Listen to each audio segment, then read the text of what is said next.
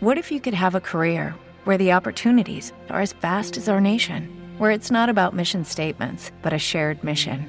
At U.S. Customs and Border Protection, we go beyond to protect more than borders from ship to shore, air to ground. Cities to local communities, CBP agents and officers are keeping people safe.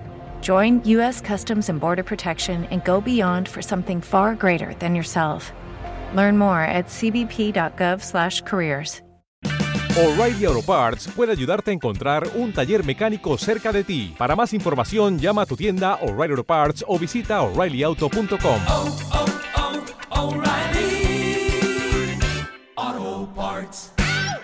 sí me acuerdo muy conscientemente de haber dicho que yo nunca le iba a hablar a mi celular. Y el primer día que le hablé a mi celular, yo solo parado enfrente de, de mi celular con la mano y grabé un video para después postearlo, dije, ¿qué estoy haciendo?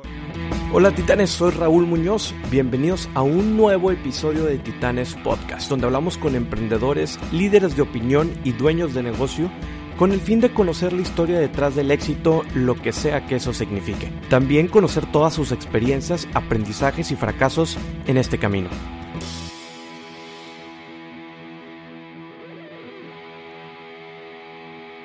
¿Qué tal, raza? ¿Cómo están? Bienvenidos a otro episodio de Titanes Podcast.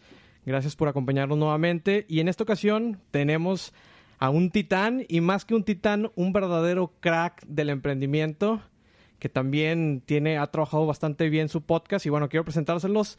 Osvaldo Traba, o bueno, como todos te conocen como Oso Traba. Bienvenido aquí a Titanes Podcast. Gracias por la invitación.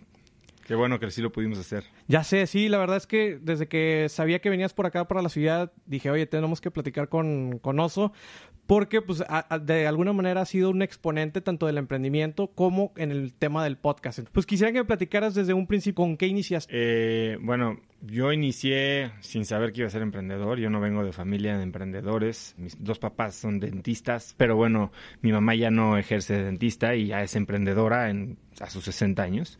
Eh, yo estudié ingeniería industrial, fui presidente de mi clase en la Ibero, eh, en la carrera. Después hice una maestría en un MBA en Stanford con la idea de irme a trabajar a Nueva York a un banco y eso logré. En 2008 estaba yo sentado en un escritorio eh, con una terminal de Bloomberg viendo cómo se caía el mundo financiero y entonces me duró un año estar en Nueva York. Eh, me di cuenta que no era ni lo que quería hacer, la ciudad me fascinaba, pero no, no sentía yo un propósito para estar haciendo lo que estaba haciendo y regresé a México con una mano delante y otra atrás en 2009 sin saber qué iba a hacer, no tenía trabajo, no tenía novia, no tenía coche, no tenía casa, no tenía dinero, no tenía nada.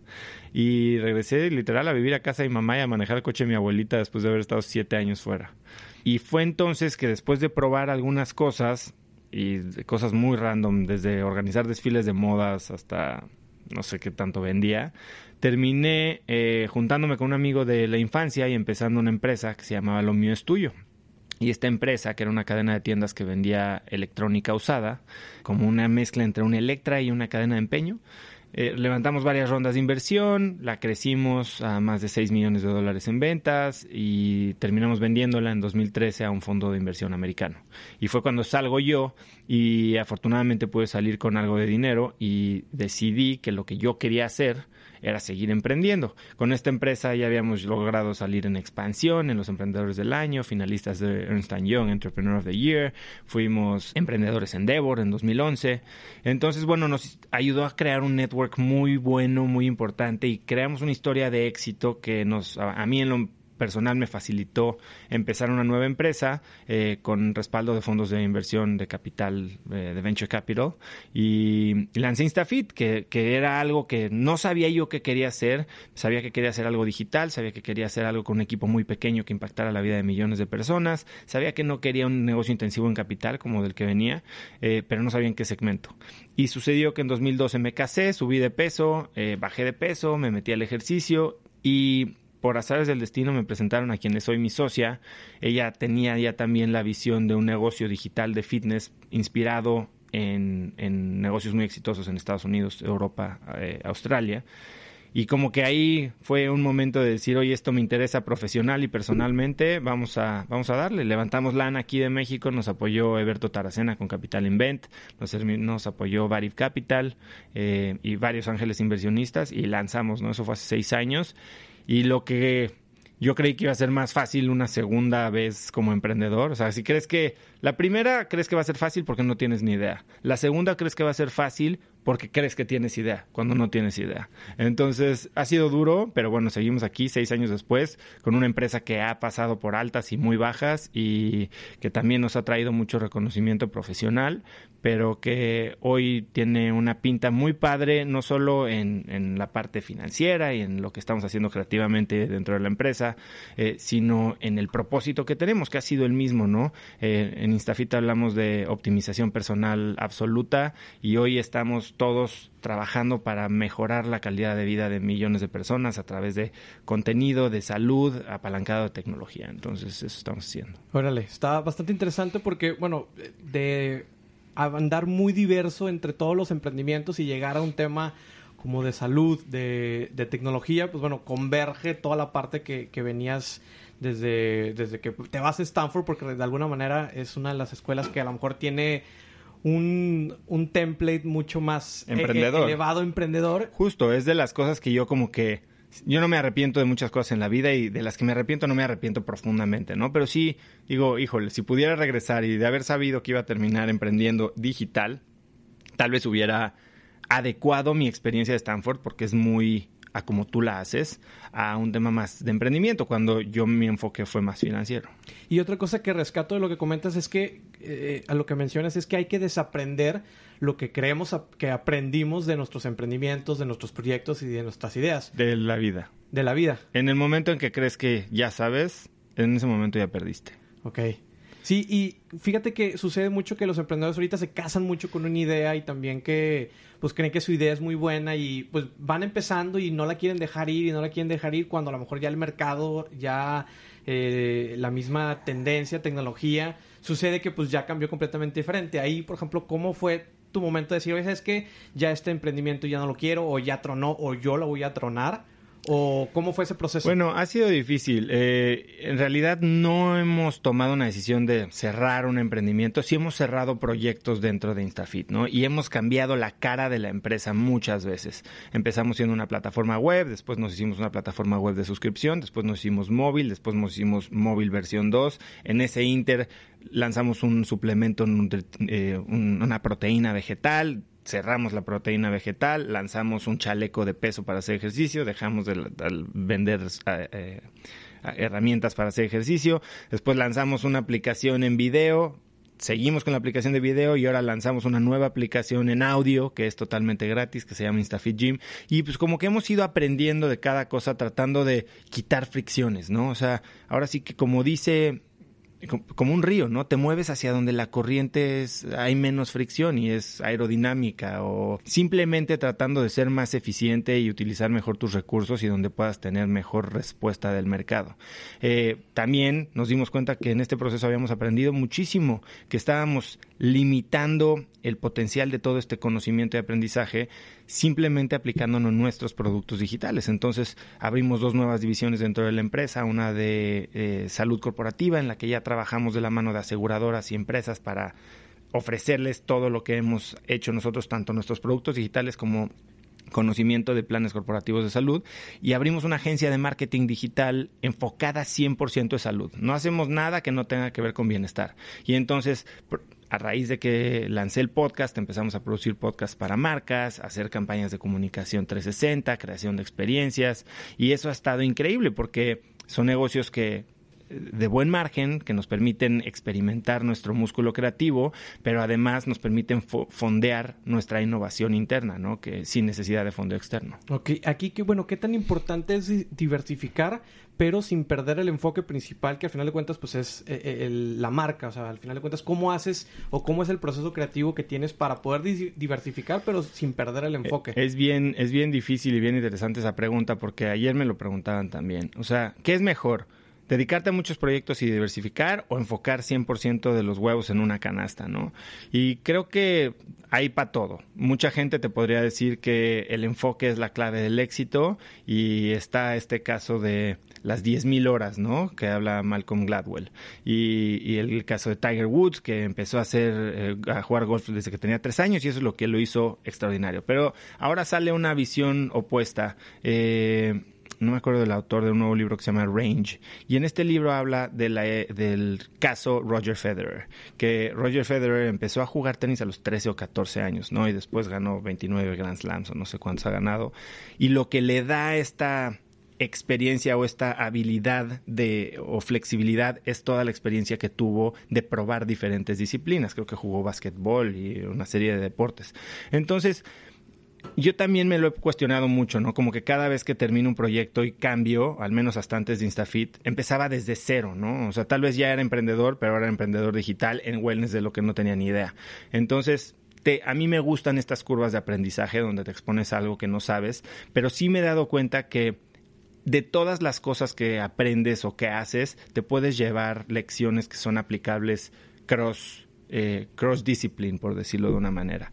Eh, creo que sí es importante saber a qué le estás dedicando, dónde va a rendir mejor tu tiempo, dónde van a rendir mejor tus recursos financieros, para entonces no estirarte demasiado, ¿no? Y saber cuándo es sano cortar o cuándo dejarle de poner atención, cuándo es simplemente un, un bling el que te está atrayendo y no es algo que, que es digno de perseguirse. Y para eso pues sí hay que ser muy consciente, a veces muy frío y tener la apertura de escuchar opiniones, no solo del mercado, sino pues, de tus socios o de tus co-founders. Ok, ¿y qué tan importante es aprender, o sea, o cómo ves tú el aprendizaje, tanto de esos, o sea, cómo extraes tú el aprendizaje de esos proyectos que cierras y, que no solamente, o sea, que no quede muy abstracto, o sea, cómo extraes todo eso que, que a lo mejor dejaste de un lado, que cerraste, que eh, omitiste, cómo extraes esos conocimientos, cuál es el proceso. Creo que, no he sido tan táctico, ¿no? O sea, como escribir un postmortem, ¿no? Claro. Que mucha gente hace eso. Yo nunca he hecho un postmortem, pero sí creo que soy bastante consciente en hacer este análisis internamente y, y tal vez sería sano hasta escribirlo en un lado, en algún lugar. De, de, lo que leo, de lo que escucho, normalmente tomo muchas notas, pero es curioso que no tomo notas de lo que experimento, ¿no? Eh, y eso creo que es algo que sería una práctica muy buena. Sí, creo que sería algo muy importante, pues como al final de cuentas, por ejemplo, viéndolo en el caso de los artistas, pues los artistas de sucesos que tienen en su vida, de experimentos, etcétera, es como plasman en sus obras eh, todo lo que vivieron y de alguna manera quedan ahí reflejados y pues de alguna manera es como soltar aquello, ¿no? Como esa parte de, de vivir ese duelo, por así decirlo, de dejar, dejar estas cosas, eh, darles un tiempo y pues que obviamente for, siguen formando parte de tu vida y de alguna manera te van a, te construyen, pero pues también es como que, ok, ya, vamos a pasar y pasamos a la siguiente página. Así es. Ok. Osvaldo, entrando ahora sí, o Oso, entrando ahora sí, por ejemplo, en el tema del podcast. ¿Cómo inicias en el podcast, en el mundo del podcast? ¿Ya, ya eh, habías entrado en algo de comunicación eh, antigua, anteriormente o algo? ¿O de plano dijiste, oye, ¿sabes qué? Vamos a lanzarnos también con nuestro podcast. Eh, la verdad, a ver, son, hay, hay, dos maneras de responder esto. Nunca había sido yo un comunicador, Ok. pero siempre, y desde hace más de 20 años, creo que he tenido mucha exposición a los medios de comunicación. Eh, cuando era en secundaria, hacía yo comerciales y una serie de cosas así. Después, en todas mis eh, empresas, he sido yo, digamos, el vocero, entonces hemos tenido pues mucho, mucho tiempo aire en televisión, muchas entrevistas de radio, pero nunca había yo sido un comunicador, por decirlo así, había sido tal vez un vocero. Eh, ahora, este proyecto de Cracks sale de un interés propio de crear un contenido que me interesara a mí y sinceramente sale más que como un final, sale como una herramienta para tener un pretexto de acercarme a gente exitosísima, ¿no? Eh, algunos ya los conocía, pero tal vez nunca tienes esta oportunidad de sentarte una hora, hora y media, que es lo que duran mis entrevistas, con gente sumamente ocupada de, de logros impresionantes, a con la apertura de escarbarle el cerebro, ¿no? O sea, como que siempre vas con un objetivo y una junta y tal vez te la pasas 25 minutos haciendo chit chat y, no sacas nada de fondo. Ahora, lo que permite esto es no solo el formato y que saben a lo que van ellos, sino que tú estás preparado. Entonces, tener atención sin dividirse de una persona o, o tete a tete, uno a uno, eh, una hora y media, teniendo conocimiento de lo que a esta persona le interesa y entonces escarbándole las dudas que tienes, o, jalando el hilo de un tema que sabes que él lo va a motivar y se va a dejar ir, es increíble porque a la gente le encanta hablar de los temas que le interesan, empezando por ellos mismos. Eh, y entonces, bueno, nace el podcast, que es algo que yo llevaba igual haciendo notas de todo lo que leía, de todo lo que escuchaba y con ideas. Tengo varios proyectos en blog de notas que, que es nada más cosa de echarlos a andar y están prácticamente todos desarrollados. Eh, y este era uno de ellos. Y desde hace más de ocho meses o un año yo creo que yo llevaba con esta idea y en enero de este año llegué a la oficina con una urgencia creativa de año nuevo, yo creo, y dije en tres semanas tiene que salir esto y salió, salió con tres episodios el 28 de enero, tuvo una respuesta increíble, yo pensé que iba a ser un episodio cada dos semanas o cada mes o cada que se me ocurriera o cada que tuviera tiempo y fue algo que no, no pude frenar desde mi, motivación interna y mucho menos después de ver la respuesta que hubo. Y afortunadamente ha crecido como la espuma, ¿no? Eh, la gente lo escucha, el perfil de la gente que escucha podcast es un perfil increíble. Ayer tuve un meetup aquí en Monterrey y es gente sumamente ambiciosa, lograda, exitosa, eh, educada, curiosa y eso me encanta porque así son mis invitados, así son mis escuchas y creo que lo que estoy logrando es justo eso, comunicar que no tienes que ser diferente a quien eres para lograr cosas muy diferentes a las que estás logrando y extraordinarias. No es simplemente adaptar los modelos mentales correctos, tener las prácticas adecuadas y organizarte. Después de que inicias con esto del podcast, porque me comentabas eh, en un principio que traías la creación de esta agencia 360 y creación de contenido para otras personas, ¿eso sucede después, Después. De, después de que tú inicias con el podcast y que ves esa oportunidad y que ves todo lo que te está dando a La ti, verdad, te está sí. ofreciendo a ti? Y solito se empezó a vender, como que llegué al- a los podcasts en un momento en el que también, creo que como tres meses antes de que se pusieran de moda. O sea, no llegué visionario años antes, ¿no? Hay muchos otros que lo empezaron a hacer antes. Yo llegué en el momento crucial para agarrar la ola. Entonces empieza a tener popularidad el podcast y a la hora, nosotros ya teníamos esta idea de, de hacer cosas de comunicación y de marketing con marcas, pero los proyectos que hacían estaban mucho más centrados en video, mucho más centrados en ejercicio, en cosas que, que tenían que ver más directamente con nuestros productos de InstaFit. Y ahora llegamos y proponemos así, oye, podríamos hacer un podcast como este otro que tenemos. Y muerde la gente de volada y son proyectos muy padres de hacer que siguen siendo de bienestar, pero no clavados en una persona haciendo ejercicio, ¿sabes? Y produjimos un podcast de maternidad para una marca de pañales, ahora estamos haciendo un podcast de eh, hidratación y estilo de vida saludable para una marca de agua. Y la verdad es que son cosas muy padres porque son temas que puedes tocar de un ángulo muy diferente al que se toca normalmente en blogs o en entrevistas de tres minutos en YouTube, ¿no? Ok, y bueno, ya como eh, eh, un- uno de los grandes exponentes en el tema del podcast y que al final de cuentas, pues creo que estamos en, en pañales todavía. O sea, hay, del último dato que vi, creo que había alrededor de más de 750 mil programas. Bueno, este dato era de, de Apple, que era el, el que te Es lo increíble. Hay, creo que ya hay un millón de podcasts, cuando hay 65 millones de canales de YouTube. De ese millón de podcasts, 95% está en inglés. De todos los podcasts en el mundo, la creo que la gran mayoría no pasa, o de los programas, no pasa de seis episodios. Así que si pasas de seis episodios ya estás en- arriba de la media. Y la media del podcast tiene 127, del episodio tiene 127, 127 reproducciones.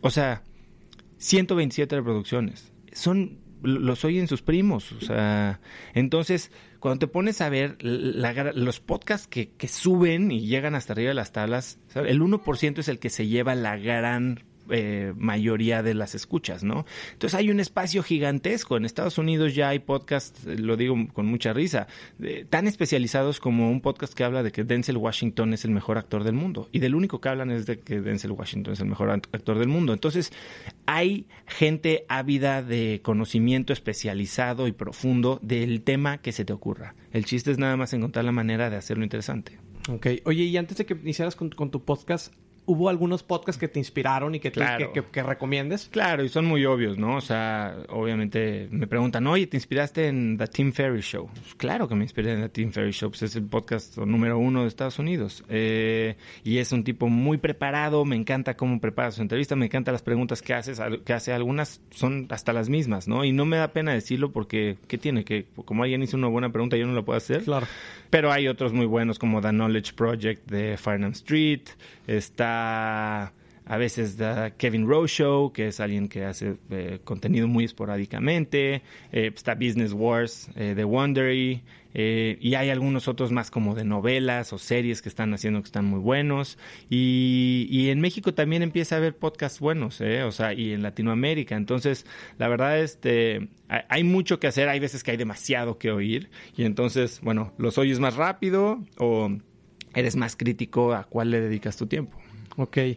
Y para, para ir cerrando un poquito y también quiero que me comentes, por ejemplo, mencionabas que siempre, digo, al final de cuentas siempre fuiste de alguna manera un vocero y pues que no eras un comunicador. Entonces, ¿cómo fue el proceso, por así decirlo, de convertirte en un vocero que de alguna manera tienes que mantener un cierto perfil a, a ser un comunicador slash, y quiero meter esta palabra, pero aunque eh, ya está muy trillada, slash influencer, que ya estás expuesto un poco más a, a tu cara en, en redes sociales, en, en web, en toda, todo lo que existe. Sí. O sea, c- ¿Cómo fue esa parte? Ya, eh, o sea, nunca fuiste introvertido, me imagino, para, para No, nunca. eres. Entonces, pero como quiera, Pero no era una persona que se imaginaba que iba a estarle hablando a su celular. Al contrario, sí me acuerdo muy conscientemente de haber dicho que yo nunca le iba a hablar a mi celular. Y el primer día que le hablé a mi celular, yo solo parado enfrente de, de mi celular con la mano y grabé un video para después postearlo, dije, ¿qué estoy haciendo? Este, estoy cruzando una raya que dije que no iba a cruzar. Pero también fue una, una decisión consciente, ¿no? A ver, no he llegado al punto, y ayer lo platicaba, no sé si con Gus Marcos, que él eh, creo que documenta hasta cuando va al baño, ¿no? Eh, y le dije, no, yo todavía no llego a ese punto de documentar mi vida minuto a minuto. Eh, yo creo que produzco cachos de contenido y después eh, los publico, pero no, yo no soy un el, el oso traba show, reality show, ¿no? Este, pero sí fue una decisión consciente saber que tenía que subir yo mi perfil para darle perfil a mis empresas y a mi podcast. Y, y ha sido como un, como un ecosistema que se alimenta uno del otro, ¿no? Instafit se alimenta de del podcast, el podcast se alimenta de, de mi experiencia en Instafit y etcétera. Entonces, Ok. Y ya, para, para complementar todo esto, me encantó, por ejemplo, cuando te envié un correo, me encantó que tienes, que tienes este... autoreply. Este auto... Digo, al final de cuentas, lo, luego lo pensé y dije, wow, qué estrategia. O sea, es- tienes un auto-reply donde comunicas que solamente abres el correo una vez a la semana. Por, son para- dos veces al día. Dos veces al día, ok. Dos veces al día para, eh, pues obviamente ser más eficiente. Como esta técnica que tienes para ser más eficiente, eh, que es en correo, ¿cuáles son otras técnicas que tú tienes para poder administrar mejor tu vida y tu tiempo? A ver, suena muy romántico. O sea, sí, empecé y la verdad empezó increíble este tema del mail y definitivamente he soltado el mail muchísimo y la gente a veces se enoja pero, y ya no me vuelve a escribir. Perfecto, si no me vuelve a escribir entonces no era tan importante. Exacto. Eh, pero ahora Instagram, que a finales del año pasado yo había dicho adiós redes sociales, ya no voy a hacer nada. Acto siguiente lanzo el podcast y me voy de hocico a, redes sociales. Debería de hacer algo igual, ¿no? Porque ahora todo el día estoy, contesto todo lo que me mandan. Eh, entonces tal vez no, no estoy cumpliendo el objetivo que busqué, ¿no? Pero en términos de organización, sí tengo, soy un nazi del calendario. Ok. O sea, mi calendario está separado hasta la hora de la comida, a qué hora hago meditación, a qué hora hago ejercicio. De milagro no está ir al baño, porque, pero todo está con código de color, sabiendo de qué proyecto es.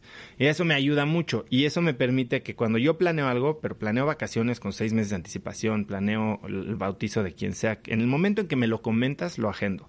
Y entonces eso me permite tener también links de reserva automática de espacios, como el que, te- no sé si te mandé uno a ti. Eh, cuando hay alguien que me dice hay que vernos, le mando un link. O sea, no estoy con ida y vuelta de puedes tal, puedes tal, yo puedo tal, a qué hora. Entonces, ¿dónde? Te mando un link, reserva. Si está disponible, es tuyo. Y eso me permite saber que si está en mi calendario, lo tengo que hacer y hay algo que, que importa, ¿no? Excelente. Oye, y bueno, ya para, para cerrar, ¿cómo ves el ecosistema emprendedor? ¿Qué, qué Mm. opinas a- al respecto? Digo, sé que eh, Ciudad de México es algo, Monterrey es otro, otro contexto, Guadalajara es otro, pero bueno, a nivel general en Latinoamérica, en México, ¿cómo ves tú el, el ecosistema y qué necesitamos hacer para poder seguir creciendo? Creo que estamos llegando, el ecosistema emprendedor está llegando a un momento de, creo que de adolescencia, inclusive tal vez ya pasando a la madurez, yo creo que están ya en sus veintes. O sea, pasó por todo este momento de fiesta, boom, descontrol, mil fondos, lana gratis, sin ADEM, y después fondeos, fondeos, fondeos, y ahorita empezando por lo que está pasando en Estados Unidos, que siempre pues, termina salpicándonos, empieza a haber un poco más de conciencia de, de, rentabilidad en las empresas, de, por, de modelos de negocio que funcionen, de no fondear ideas tan locas simplemente porque alguien ya las fondeó en Estados Unidos, porque ya vimos que muchas de esas ideas, por más que tenían cientos de millones de dólares, no funcionaron y sobre todo de algo que ayer Gary dijo en su entrevista, ¿no? De, de, de emprendedores que tengan conciencia de por qué están emprendiendo.